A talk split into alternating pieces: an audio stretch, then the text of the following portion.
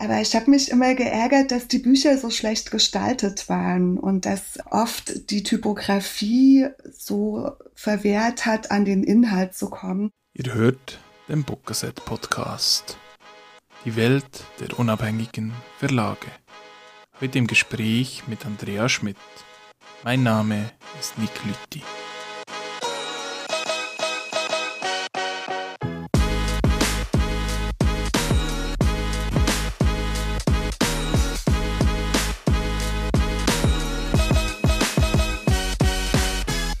Du beschäftigst dich als Gestalterin mit Lyrik, als Illustratorin, als Typografin und eben auch als Verlegerin.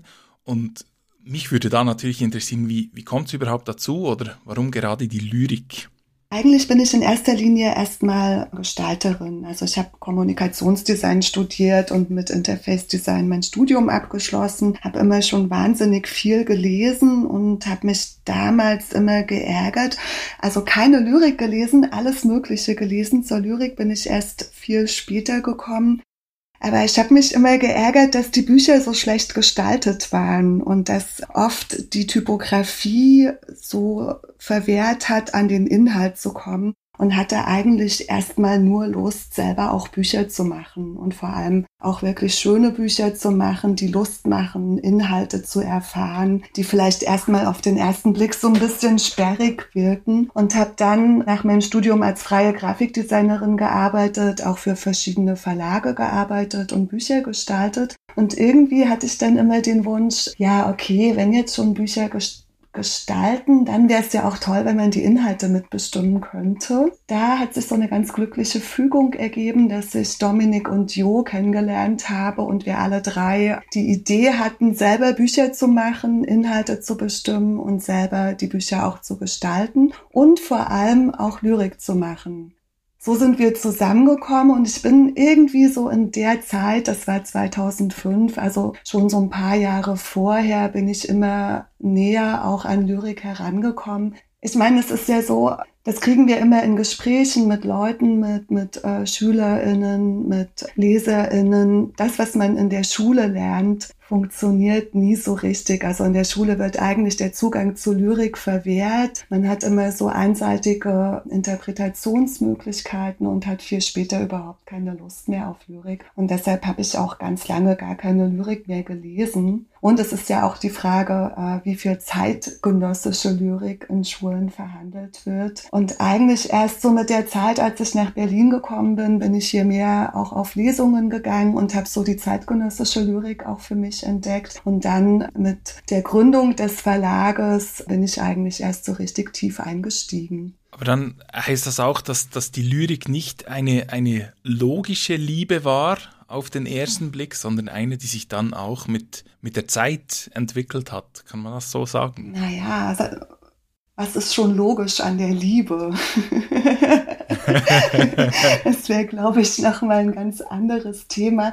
Aber ja, du hast recht. Also das ist etwas, was sich erst mit der Zeit entwickelt hat, was aber sicher damit zu tun hat, wie ich an Lyrik herangeführt wurde. Nämlich durch das, was ich in der Schule gelernt habe und da mir eher der Zugang verwehrt wurde und ich ganz viele andere Sachen gelesen habe, also ganz viel Belletristik, auch Fachbücher, typografische Fachbücher natürlich auch. Und auch in der Belletristik so ein ganz weites Feld auch irgendwie abgecheckt habe, also wie wir alle wahrscheinlich. Aber die Lyrik ist erst allmählich gewachsen und allmählich dazugekommen. Vielleicht auch über die Musik, also über Songtexte natürlich auch. In Berlin gab es damals auch viel Poetry Slam, das fand ich auch interessant, durch Rapmusik natürlich und eben auch immer mehr, also damals haben sich ganz viele kleine Lesebühnen gegründet. Also wenn ich damals sage, meine ich so die Zeit Mitte der 2000er Jahre, 2005 so ungefähr. Und es gab unglaublich viele kleinere Veranstaltungen Veranstaltungen in Berlin mit einfach ganz vielen super engagierten Leuten, die Gedichte vorgetragen haben. Und das, das war, glaube ich, mein Zugang, also so die Vielfalt zu sehen, erstmal an zeitgenössischer Lyrik. Also was gibt es eigentlich auch? Die Vielfalt an Themen, das Handwerkszeug und das fand ich super spannend. Zugrunde liegend an diesen Schullektüren ist auch ein anderes Problem, dass ja, dass man Lyrik als dieses trockene, langweilige Ding erlebt, das so gar nicht atmet und lebt, sondern sich irgendwo in einem, in einem metrischen Versmaß bewegen muss und, und dann noch dem Reim folgen sollte. Wie, wie ist das äh, für dich oder, oder auch für deinen Verlag? Das, weil ich glaube, es, es gibt viele Menschen, die genau auch diese Problematiken haben mit dem Zugang zu Lyrik, weil der einfach gar nicht so einfach zu finden ist. Geht man das als Verlag irgendwie gezielt an, wie man Lyrik vermittelt oder lässt man das einfach geschehen? Ähm, ja klar, also wir haben ja genau die gleichen Erfahrungen gemacht. Also das, was du eben beschrieben hast. Diese Schulausbildung ist ja sowas super Verkopftes und es wird irgendwie vermittelt, dass Lyrik eher so was Elitäres ist und es gibt nur eine Möglichkeit, das zu interpretieren. Das ist das, was wir halt mittragen, wenn wir aus der Schule gehen. Und ich hatte einfach erstmal überhaupt keine Lust mehr, Lyrik zu lesen, obwohl Lyrik natürlich in meinem Umfeld auch passiert ist. Also meine Großmutter zum Beispiel, ich glaube, sie konnte alle Rilke-Gedichte auswendig und hat sie bei jeder passenden Gelegenheit auch zitiert. Das war so unsere Erfahrung, ähm, dass Lyrik Lyrik irgendwie immer als sowas Elitäres behandelt wird, die Leute sich nicht herantrauen, also LeserInnen sich auch nicht herantrauen, weil sie immer dachten oder auch heute noch denken, ich mache da irgendwas falsch, wenn ich nicht so richtig weiß, wie das geht oder das nicht richtig interpretieren kann wir hatten eigentlich von Anfang an so den Anspruch, Lyrik, die, diese Lyrik aus dem Elfenbeinturm herauszuholen. Also wir wollten diese Angst vor Lyrik nehmen. Also wir haben ja da auch so verschiedene ähm, Slogans entwickelt. Zum Beispiel, es geht um Lyrik, hab keine Angst. Also wir wollten irgendwie so ein frisches Konzept machen, obwohl Konzept jetzt auch schon wieder so ein bisschen verkopft klingt. Aber wir wollten zeigen, dass Lyrik einfach vielschichtig ist, dass sie auch vielschichtig interpretiert werden kann, dass jeder sich seine eigenen Bilder herauslesen kann und dass es kein richtig und falsch gibt. Wir wollten einfach so eine Lust daran wecken, Gedichte zu entdecken. Also das ist ja so die komprimierteste Form in, innerhalb der Literatur, also ganz, ganz stark sprachlich verdichtet, kann Lyrik aber unglaublich große Bilder entstehen lassen. Und eben bei jedem und jeder Einzelnen ganz andere Bilder. Und ich glaube, so dieses Denken muss man in den Köpfen der Leserinnen aufbrechen und sagen, brauchst gar keine Angst haben, lies einfach mal und erzähl mir, was du denkst. Und dann kann das eben auch Spaß machen. Ihr habt ja in der Hauptreihe im Verlagshaus Berlin die, die Edition Belletristik. Dort sind die Bücher ja durchgehend illustriert. Und du hast mal gesagt, dass, dass eine Illustration auch einen Zugang zu oder dass du erlebt hast, dass, dass die Illustration einen Zugang zu, zu Gedichten bieten kann für Menschen, die, die zum Gedicht, zum Text selbst den Zugang vielleicht nicht gefunden hätten. Also war das dann auch ein, ein Anliegen oder ganz bewusste Entscheidung, dass die Lyrik bei euch selten bis nie eigentlich alleine steht, sondern eben immer auch mit Illustration begleitet wird. Ja, das war auch so die Idee ganz am Anfang. Also vor allem auch deshalb, weil es damals es gab noch nicht so viele Literaturzeitschriften, die auch mit Illustration gearbeitet haben und auch Lyrikbände sind oft ohne Illustration ausgekommen. Und wir haben uns ja zu dritt getroffen und Dominik und ich, wir kommen beide von der Gestalterseite, Jo von der Lektoratsseite. Und für uns war eigentlich immer klar, unsere Bücher und Zeitschriften sollen keine Bleiwüsten werden, sondern es soll dem immer noch etwas entgegengesetzt werden, also eine ausgewogene Buchgestaltung, eine gute Typografie und natürlich auch Illustrationen, weil eben Illustrationen nochmal einen ganz anderen Zugang zu Texten auch bieten können. Und wir haben dann am Anfang auch viele IllustratorInnen gefragt, also auch erstmal so beobachtet, wer macht eigentlich was. Ich kannte einige von der UDK in Berlin, also wir waren auch so ein bisschen in der Illustratorinnen-Szene drin und haben geschaut, was es so für verschiedene Stile gibt und haben dann einfach angefangen, auch so zu experimentieren. Weil es ist ja auch immer ein bisschen heikel, also du hast ein Manuskript von einem Autor oder einer Autorin und sagst, so, das kommt jetzt in ein Buch und wird illustriert und wir setzen dir jetzt diese Illustratorin dazu und sie interpretiert deine Texte. Und das war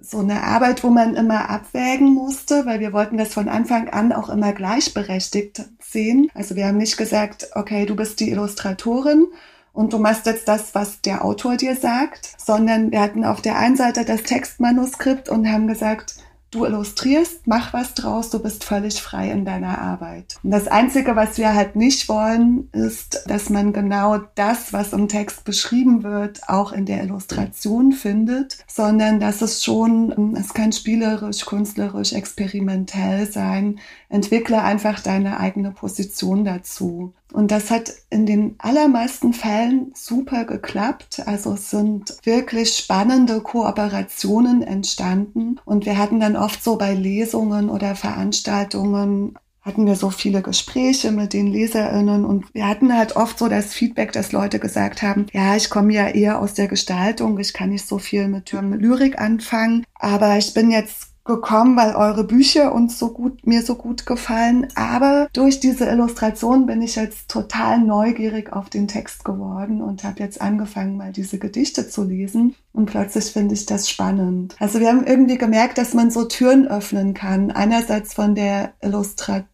Emotionsebene in die Lyrik hinein, aber auch andersherum von der Textebene, dass sich AutorInnen plötzlich mit Illustrationen auch beschäftigt haben und dann in späteren Projekten auch nochmal mit den IllustratorInnen zusammengearbeitet haben. Also das ist super spannend, wie sich diese Künste einfach auch befruchten können und dann so Symbiosen, vielleicht manchmal auch Transformationen entstehen können und dadurch plötzlich was ganz Neues passiert.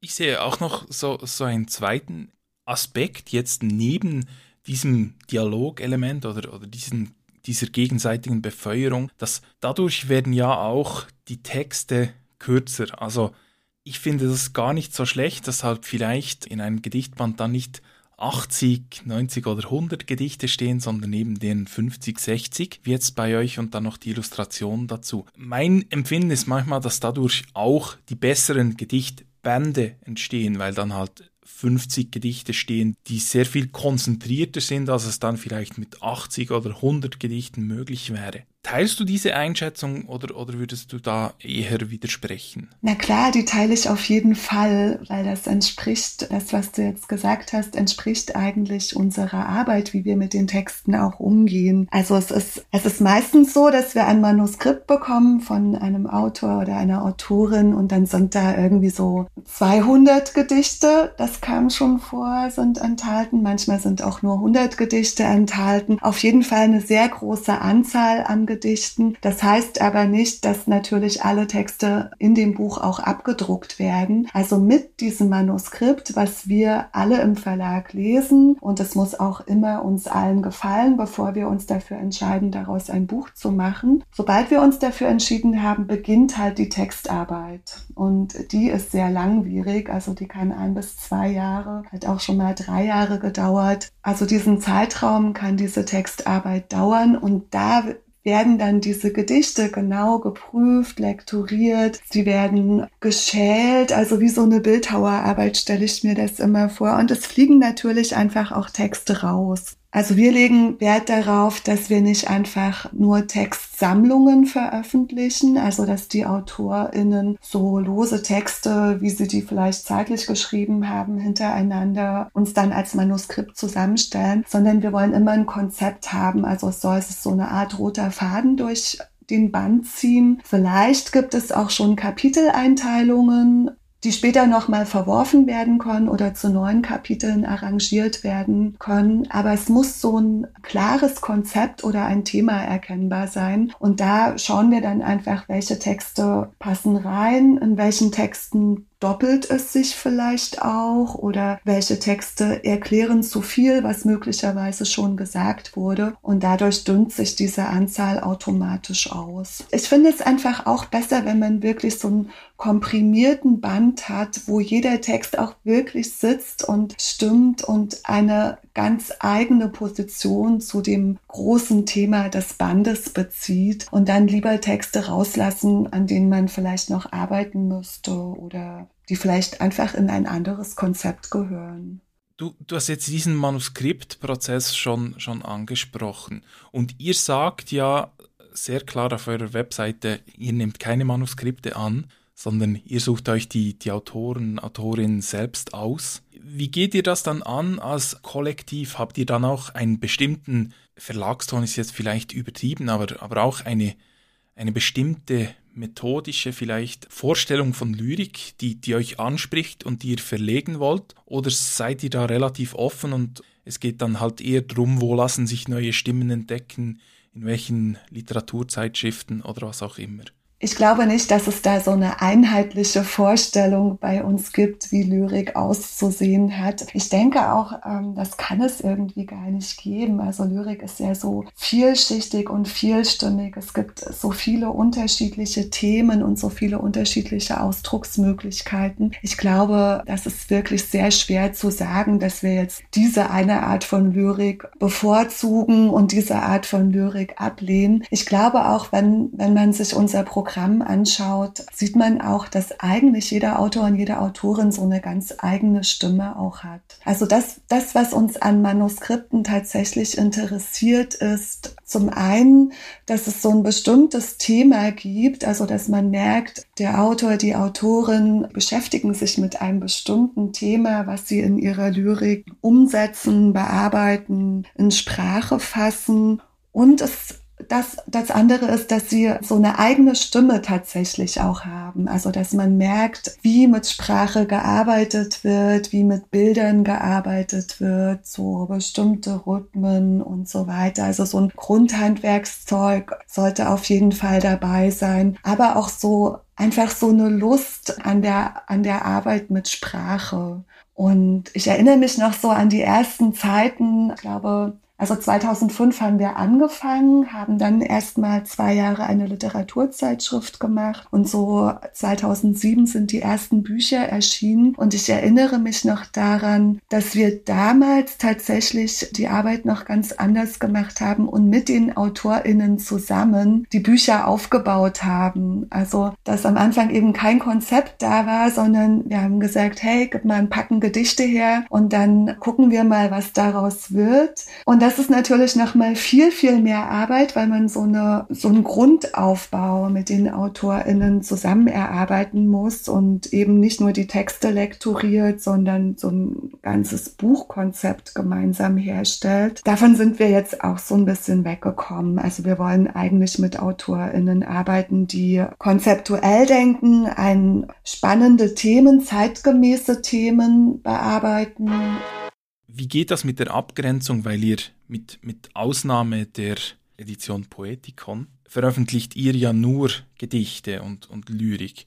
Also ich denke jetzt beispielsweise an, an die Bücher, die neuen von Jan Kuhlbrot und Lea Schneider, also die Rückkehr der Tiere und Made in China, die ja vordergründig auch von der Form her nicht daherkommen und sagen, hallo, ich bin ein Gedicht oder ich bin Lyrik. Wie ist diese Abgrenzung? Ist die manchmal schwierig oder sagt ihr da dann auch, dass das ist ein Kontinuum und wir versuchen einfach in eine bestimmte Richtung zu ziehen, aber das darf dann auch in eine andere Richtung auch ein wenig gehen? Ja, die Abgrenzung, ich finde ja, Abgrenzung ist ein äh, schwieriges Wort, das hat sowas Einengendes. Aber es ist tatsächlich schwierig. Also ich blicke jetzt immer zurück auf unsere erste Zeit und da haben wir tatsächlich auch Prosa verlegt, sehr schöne Kurzprosa, auch ein zwei Romane tatsächlich haben wir auch verlegt und es war immer so ein bisschen so ein Spagat, also zwischen Lyrik und Prosa Einerseits, wie lektoriert man das?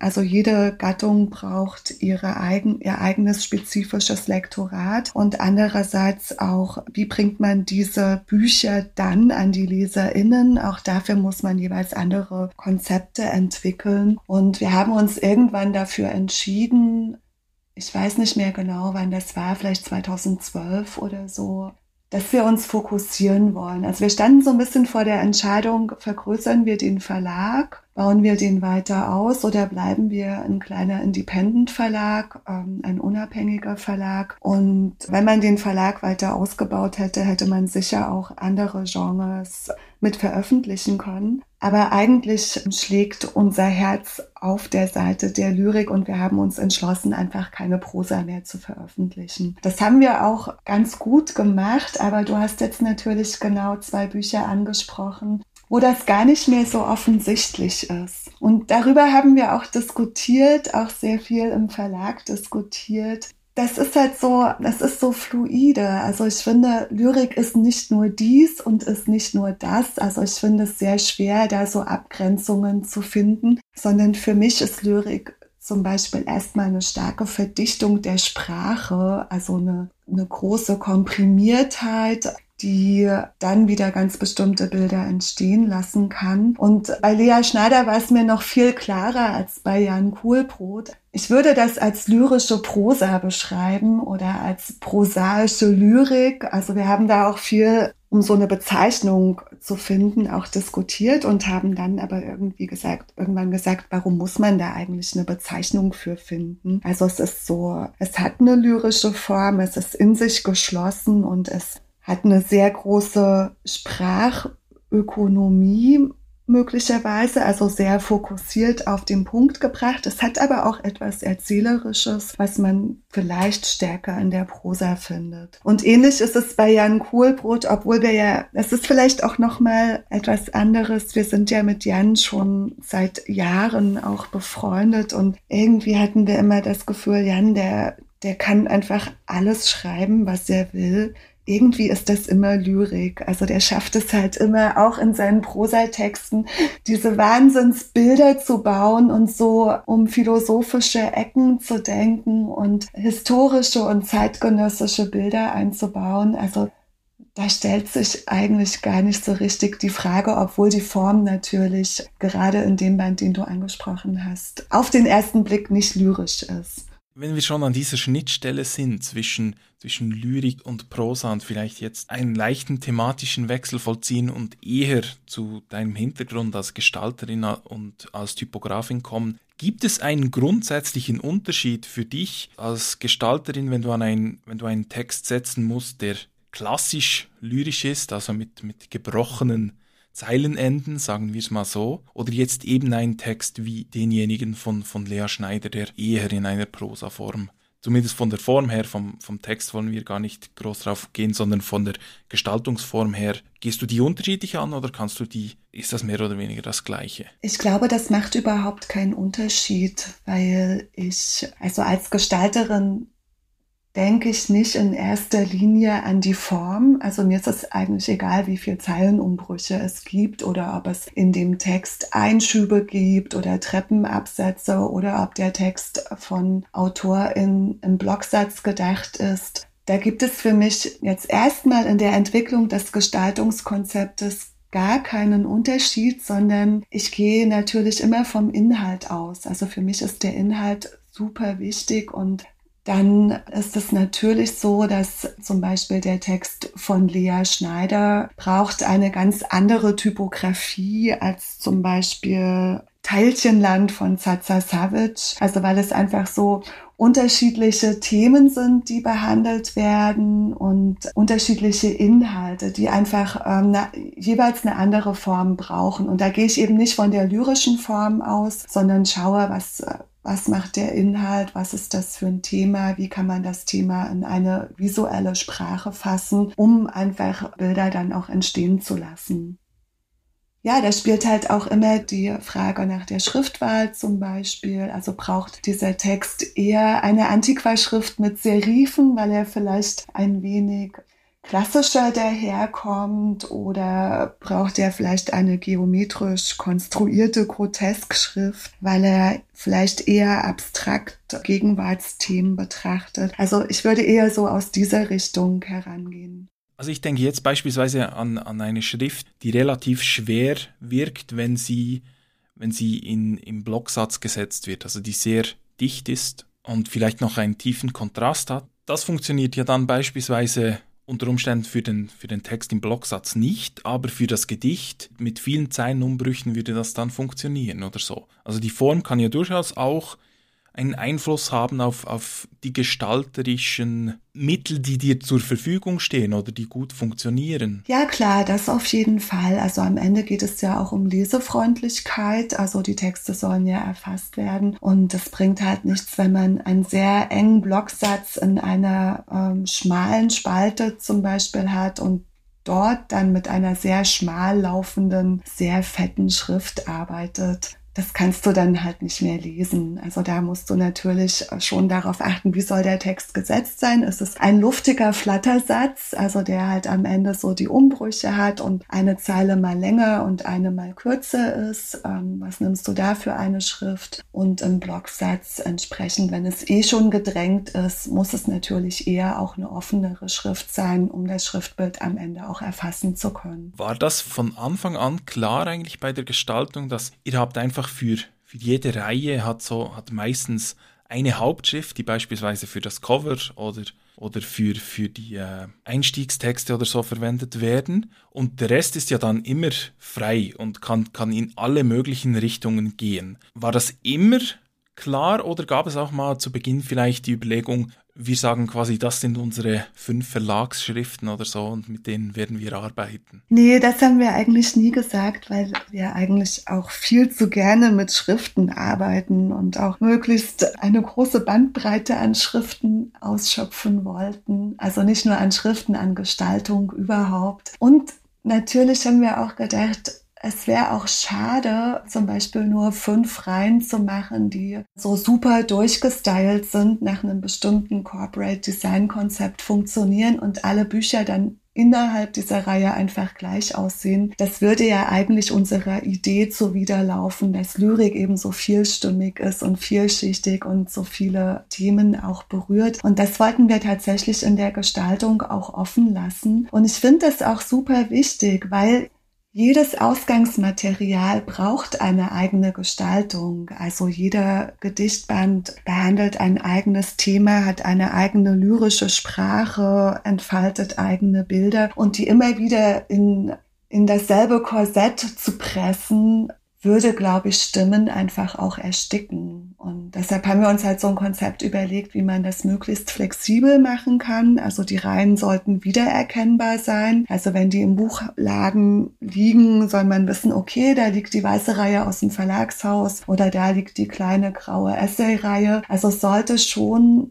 so ein Konzept auch sichtbar sein, also eine Art Marke auch sichtbar sein. Aber in sich sollten die Gedichtbände möglichst flexibel gestaltet sein und dann einfach auch alle Möglichkeiten der Gestaltung ausschöpfen können. Was natürlich in diesen Reihen dann auch wieder nur bedingt möglich ist. Also klar, das Papier ist vorgegeben. In der Edition Belletristik ist das Cover farbig, sonst ist innen auch Schwarz-Weiß-Druck und du hast es schon gesagt, Impressum und so haben alles die gleiche Schrift. Also vom Grundaufbau ist die Gestaltung schon ähnlich, aber wir haben dann noch eine weitere Reihe entwickelt, eben die besagte Edition Panoptikon, die wir so ein bisschen als Spielwiese des Verlages oder als Spielwiese der Gestaltung betrachten. Und dort können dann auch wirklich so extravagante Projekte stattfinden. Also Bücher, die nochmal mit verschiedenen Papieren spielen oder wo es einen Folienprägedruck auf dem Cover gibt oder wo wir mit Sonderfarben arbeiten. Also da kann man so dieses ganze Universum der Gestaltung nochmal viel viel stärker ausloten. Ich würde jetzt sagen, das gespielt wird ja auch schon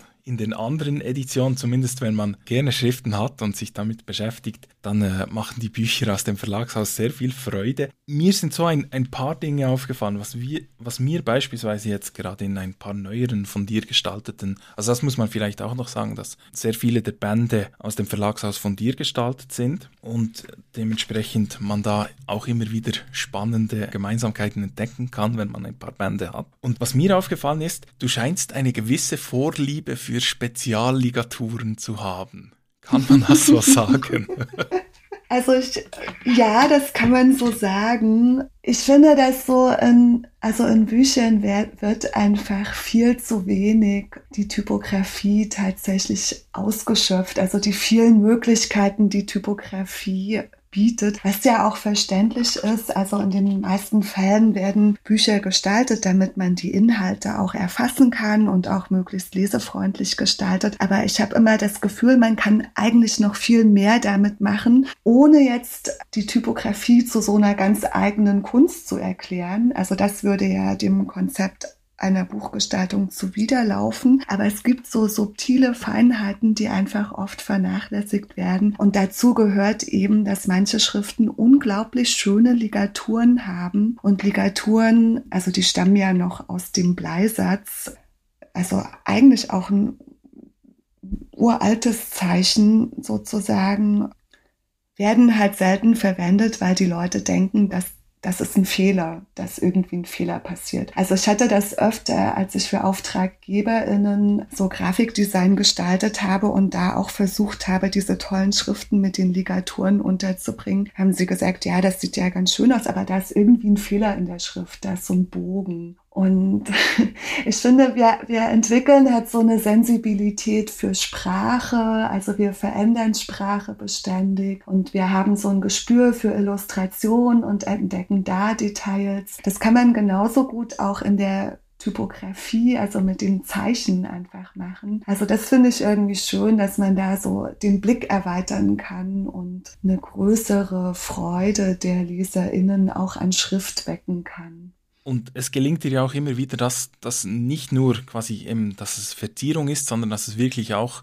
den Text, finde ich, noch, noch einmal äh, eine zusätzliche Ebene oder dass der Text dadurch noch einen zusätzlichen Dreh bekommt. Also als Beispiel für mich die schon angesprochene Zaza Savic mit Teilchenland, weil ja, das Buch heißt Teilchenland. In den Gedichten bröckelt's und fällt auseinander. Und was macht die Schrift?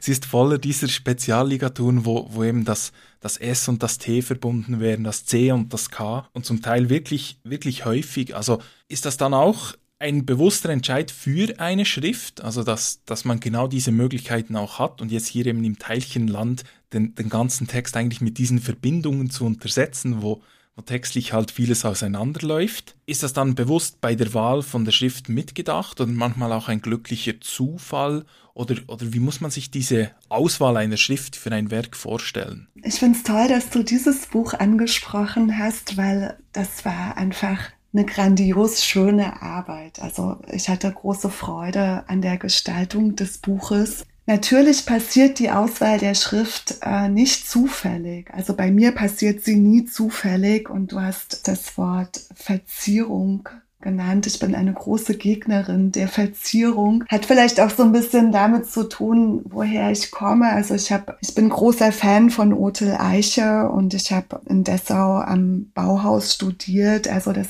gibt natürlich auch eine Prägung in der Gestaltung. Otel Eiche hat zum Beispiel mal gesagt, man sollte auf jeglichen Zuckerguss verzichten und Dekoration ist Zuckerguss. Und so ein bisschen sehe ich das auch. Also mit Zuckerguss kann man ja Oberflächen versiegeln und es schmeckt auch ein bisschen süßlich, aber man weiß nicht so genau, was darunter ist. Und ich finde, Dinge sollten auch ohne Zuckerguss auskommen. Bei dem Band von Zaza Savage war das natürlich eine ganz konkrete Entscheidung auch für die Schrift, also eben aus dem Inhalt heraus. Also du hast es ja gesagt, wenn man durch das Buch blättert, dann zerbröckelt alles, alles fällt in einzelne Teilchen. Also Zaza hat ja so, so eine Art, so eine Art Reise durch Biografien unternommen, durch Sprachbiografien. Sie hat Traditionen hinterfragt und hat in ihren Texten hinterfragt, was ist Sozialisation, was wurde uns mitgegeben, was kann aufgebrochen werden. Also so irgendwo stand Kerben gestrichelter Zuordnung. Also so, es geht um Ordnungssysteme, Strukturierungen und da braucht es einerseits eine moderne Schrift, die irgendwie visualisiert. Ich, ich bin das jetzt in der Gegenwart. Ich setze mich damit auseinander. Ich setze mich mit meinen, mit all den tradierten Zeug aus, auseinander, was mir mitgegeben wurde und versuche das vielleicht sogar zu dekonstruieren oder abzuwerfen. Also ich spreche jetzt von ihren Texten, was man da herauslesen kann. Also es ist irgendwie so ein Riesenchaos und gleichzeitig ist das Tradierte aber da. Und in dem Fall ist es eine sehr moderne Schrift, die aber durch diese Ligaturen eben auch wieder auf diese, auf dieses Tradierte hinweist was man einfach mitbekommt und irgendwie so eine Verbindung da auch herstellt. Und ich hatte ja eigentlich eher ein bisschen mehr Bauchschmerzen bei der Coverschrift, also Teilchenland,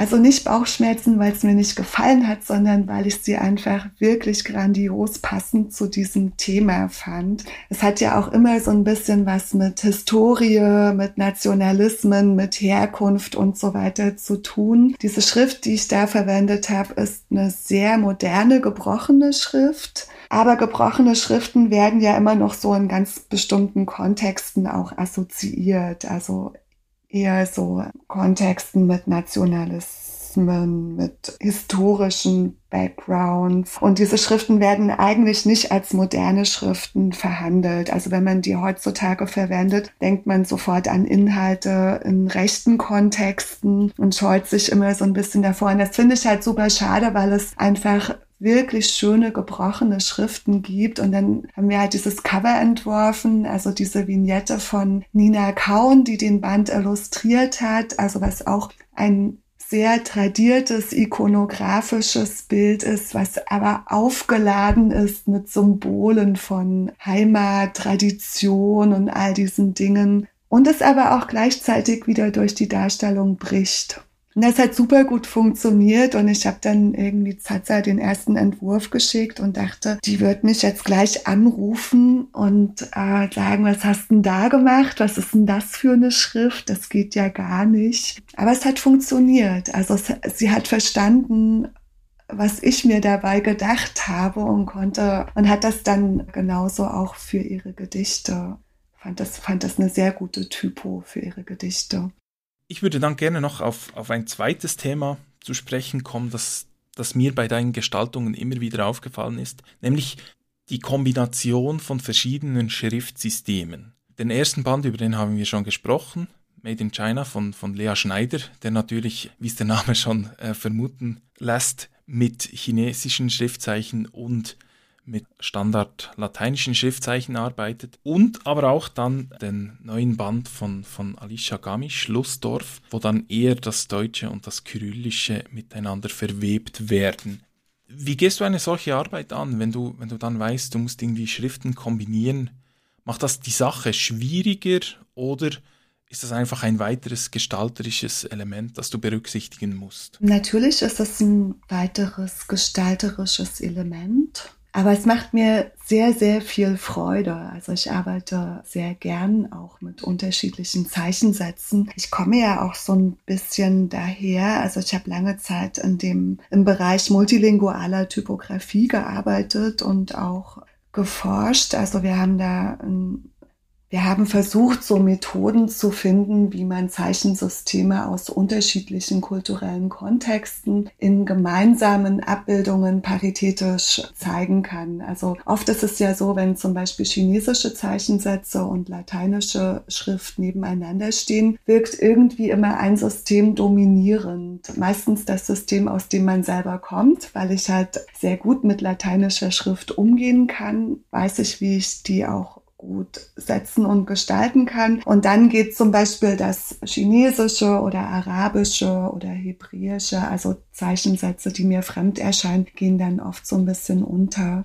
Ich habe sehr lange in diesem Bereich auch gearbeitet und lasse dieses Thema auch immer wieder in den Unterricht an der Uni mit einfließen. Also mit meinen Studierenden arbeite ich auch immer wieder zu diesen Themen, weil ich finde, dass das auch einfach wichtig ist. Also erstmal so den Blick über das eigene lateinische Schriftsystem ähm, hinauszulenken und zu gucken, woher kommen eigentlich die anderen Schriftsysteme. Also das Chinesische zum Beispiel ist ja eines der wenigen noch existierenden ikonografischen Systeme und die funktionieren ganz anders als unser sehr abstraktes, lineares, ähm, narratives lateinisches System, aber einfach auch so eine große Freude daran zu entwickeln, mit unterschiedlichen Formen zu arbeiten. Und solche Projekte finde ich immer super spannend, also wie jetzt zuletzt bei Alicia Garmisch-Lustdorf mit lateinischer Schrift und dem Kyrillischen zu arbeiten.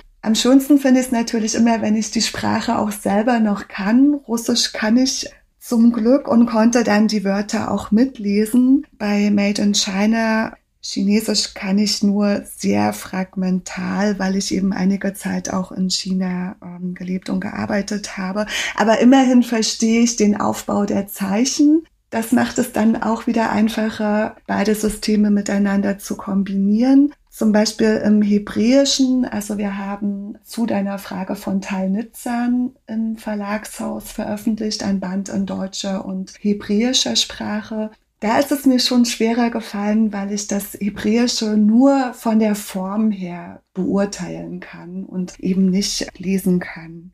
Aber vielleicht macht das auch manchmal gar nichts, weil man natürlich auch von so einer ästhetisch, visuell ästhetischen Sichtweise entscheiden kann und dann einfach gucken muss, welche Schriften passen gut zueinander. Also ich achte dann eben auch darauf, dass die Schriften paritätisch zueinander stehen, dass sie ausgewogen im Schriftbild erscheinen. Und bei Alishas Band ist es ja so, dass die kyrillischen Wörter in die deutschen Texte so ein gesprengselt sind. Also es gibt jetzt keine deutsche Übersetzung und daneben die kyrillische. Also das muss dann natürlich auch funktionieren, weil die Zeichen ja von ihrer Form unterschiedlich sind, also die lateinischen und die kyrillischen und dann einfach gucken, wie passt man das zusammen in den Text ein. Und da gibt es sehr schöne Schriften. Also bei Alicias Band habe ich eine Schrift gefunden, die tatsächlich lateinische und kyrillische Zeichen in einem Zeichensatz vereint. Und dann hat man ja schon mal so eine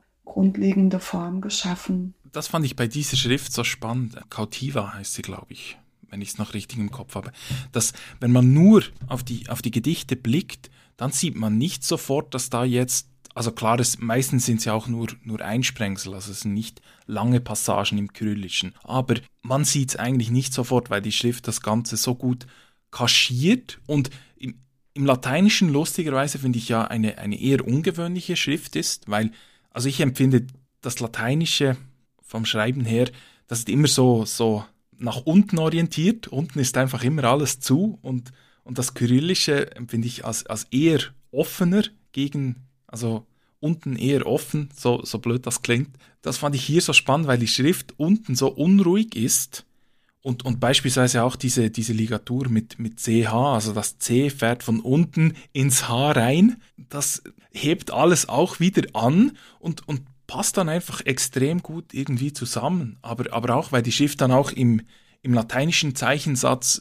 außergewöhnlich ist, vielleicht. Ja, das hat mich auch so, das hat mir auch so sehr an der Schrift gefallen. Also ich irgendwo in dem Band gibt es das Wort Fisch und dann gibt es am Anfang eine FI-Ligatur, also die beiden Buchstaben sind zusammengezogen und am Ende des Wortes eine CH-Ligatur und das macht einfach dieses Wortbild so unglaublich schön. Also du kannst es immer noch sehr gut lesen natürlich, aber gleichzeitig entsteht so eine große Freude, weil durch diese typografischen Spezialitäten oder Spielereien oder wie immer man das auch bezeichnen möchte, die gewohnten Wortbilder aufgebrochen werden und fast neue Zeichen entstehen. Das hat mir sehr gut an dieser Schrift gefallen und die wirkt in sich eben auch sehr kantig. Also ich finde ja, dass das Kyrillische schon, schon auch eine eher kantigere Schrift ist. Also gerade in, in gedruckten Buchstaben. Also ich meine jetzt nicht unbedingt Schreibschrift. Und ähm, ich, ich hatte das Gefühl, dass man vielleicht bei der Gestaltung dieser Schrift eher vom Kyrillischen ausgegangen ist und dann die lateinischen Buchstaben dieser Ästhetik angepasst hat. Also weiß ich nicht genau. Auf jeden Fall geht beides sehr gut zusammen und du hast recht, wenn man so auf diese Texte blickt, fügen sich einfach beide Sprachen sehr gut zusammen und man sieht nicht auf den ersten Blick, okay, das ist jetzt Kyrillisch oder das ist Lateinisch. Also es funktioniert einfach wunderbar. Du warst letzte Woche in der Jury Nummer 2 der Stiftung Buchkunst, die jährlich die schönsten deutschen Bücher prämiert. Und mich würde natürlich interessieren, jetzt da du eine Woche lang in, in der Jury gesessen hast und, und Bücher angeschaut und ausgewählt hast, was macht denn bitte schön ein schönes Buch aus? Ich finde ja immer so das Zusammenspiel von ausgewählten Materialien, von sorgfältig eingesetzter Typografie, von ausgewogenen Bildflächen, Fotografien möglicherweise, vielleicht auch besondere Bindungsarten. Also es gab zum Beispiel sehr viel Schweizer Broschur, die manchmal noch modifiziert wurde durch so bestimmtes Aufschlagverhalten. Ich glaube, man kann gar nicht so pauschal sagen, genau diese Kriterien würden jetzt das schönste oder eines der schönsten Bücher ausmachen, sondern so einfach dieses sehr ausgewogene, durchdachte Zusammenspiel von verschiedenen gestalterischen Methoden, immer auch bezogen auf den Kontext. Und es gab natürlich Bücher, die haben eine riesen Materialschlacht veranstaltet. Also da hast du einfach alle Möglichkeiten gesehen, die man in der Buchgestaltung ausschöpfen kann. Und es sind so richtig bibliophile Schätze geworden. Also dann hast du halt Siebdruck, Bleisatz, gutes, hochwertiges, ökologisch zertifiziertes Papier, dann bestimmte ökologische Druckfarben, bedrucktes Vorsatzpapier, drei Lesebändchen, noch irgendwie ein Schutzumschlag. Also wo so richtig aus den, aus dem Vollen geschöpft wurde. Was mal schön ist, sich anzuschauen, aber das würde ich nicht als Kriterium für gute Buchgestaltung nehmen, dass man so viel wie möglich Materialschlacht macht, sondern es gibt auch Bücher, die super minimalistisch gestaltet waren, zum Beispiel mit den Schriften Times und Areal, mit viel Weißräumen und ähm, einem sehr minimalistischen Satzkonzept, aber die durch die Gestaltung einfach das Thema auf den Punkt gebracht haben. Und das hat dann einfach überzeugt. Nach diesem Wehrweisen um ein, um ein, um das schöne Buch möchte ich dich noch bitten, uns einen Buchtipp mitzugeben. Das Buch, was ich sehr gerne empfehlen würde, ist jetzt gerade ganz aktuell im Dumont Verlag erschienen von Rebecca Endler. Das heißt Das Patriarchat der Dinge, warum die Welt Frauen nicht passt. Ähm, ich habe es mir eher aus Neugier gekauft, auch für mein aktuelles Seminar, was ich in der Typografie unterrichte zu inklusiven Design. Und wir sprechen da unter anderem auch über den Wandel in Sprache, über Sprache, die nicht diskriminierend ist, über gendersensible Sprache und so weiter. Und da bin ich eben über dieses Buch gestolpert und war so überrascht. Ich habe das in einer Nacht durchgelesen und eigentlich habe ich mir das nur gekauft, weil ich da die Frage gefunden habe, warum haben meine Jeans unbrauchbare Taschen? Also das hat mich irgendwie zum Weiterdenken gebracht. Und es geht in diesem Buch darum, dass die Welt, in der wir leben, eigentlich von Männern für Männer gemacht wurde, dass Frauen besonders in Design, in, in gestalteten Dingen erstmal nicht mitgedacht wurden. Also das so von Pro, bei Prototypen wird halt oft von Männern ausgegangen und sie analysiert so die gestaltete Umwelt, also geht eben zum Beispiel von Jeanshosen aus oder von Toiletten, die gestaltet sind, von Prototypen für Autositze, von äh, Medikamentendosierungen. Also sie analysiert so das gesamte Leben, was uns umgibt und schaut danach, was möglicherweise noch optimiert werden konnte oder partizipativer auch gestaltet sein konnte. Und das finde ich gerade sehr spannend, weil das einfach so praktisch ist, weil das alles Dinge sind, die uns umgeben, aber wir eigentlich noch nie so wirklich darüber nachgedacht haben und sie immer so ganz selbstverständlich benutzen. Also Rebecca Endler, das Patriarchat der Dinge. Danke fürs Zuhören und bis zum nächsten Mal.